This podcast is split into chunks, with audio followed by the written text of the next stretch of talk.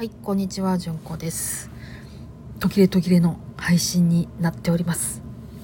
あのやっぱり声が出なくなったっていうのが結構尾を引いてですね、えー、普通に喋るのとこうずっと喋りっぱなしになるのとではだいぶ喉の使い方が違うなっていう感じでまあぼちぼちやろうかなというところです、えー、さて今日の話題はお寺のお花の話です、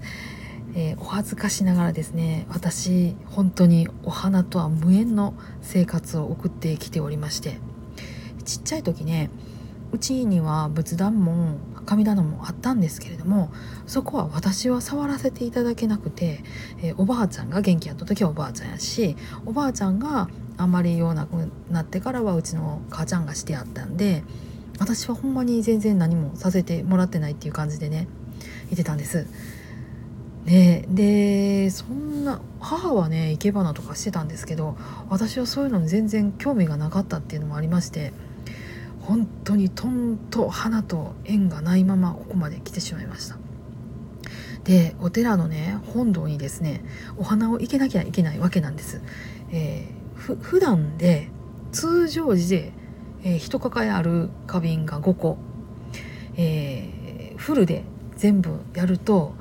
7個とか8個とか出るんですねでさらに、えー、お墓にもやしお墓のところの石碑もやし、えー、でうちのところのお地蔵さんもやしもちろんうちの、あの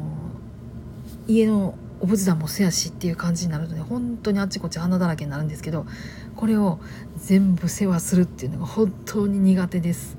もう夏場はね全然ダメで3日も経ずに腐らせてしまうことが本当によくあります。もったいない。でねえ本堂をフルでお花を生けるとですね一体おいくらになるかご存知でしょうか？なんと1万円以上かかります。ちょっと交換しようと思ったらもう1万5,000円。それでもちょっと足りひんなっていう感じです。え、10年くらい前ですね私がここのお寺に来させてもらった頃っていうのはまだお父さんもお母さんもおられたし、えー、村の中にも皆さんお元気でいらっしゃったのでお花をねお家で育ててらっしゃる方っていうのが結構いらっしゃいました。で、えー、ちょっと何かあるとお寺に「お花ちょっといただけませんか?」って言ってお願いに上がってあの飾らせてもらうっていうことがあったんですけれどもね10年の月日が経ちましてええ畑もねもうする人がいなくなったから雑草よけの雑草よけシートをビャッとあの黒いやつ引いてある畑ってね結構増えましたしそもそも住んでないお家っていうのがやっぱポツポツと出てきてですねこの10年で実はここのあの村の中からね、えー、2割減ですね。っていう感じなんです。結構厳しいなっていうところでまあそんなわけでこうお寺にお花飾るのもお金かかるし育ててやるっていうお花もないしで私もやんのんが下手くそやしっていうのでもうあの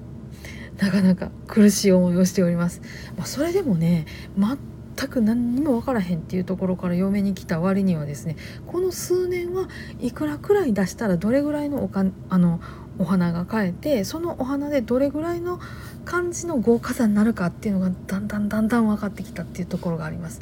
もうこればっかりはやってなれんなしゃあないのやなっていうのがあの分かってきました。ま、何かをうまくなろうと思うとやっぱり量とか回数やねんなっていうのを、えー、しみじみ思っているところです。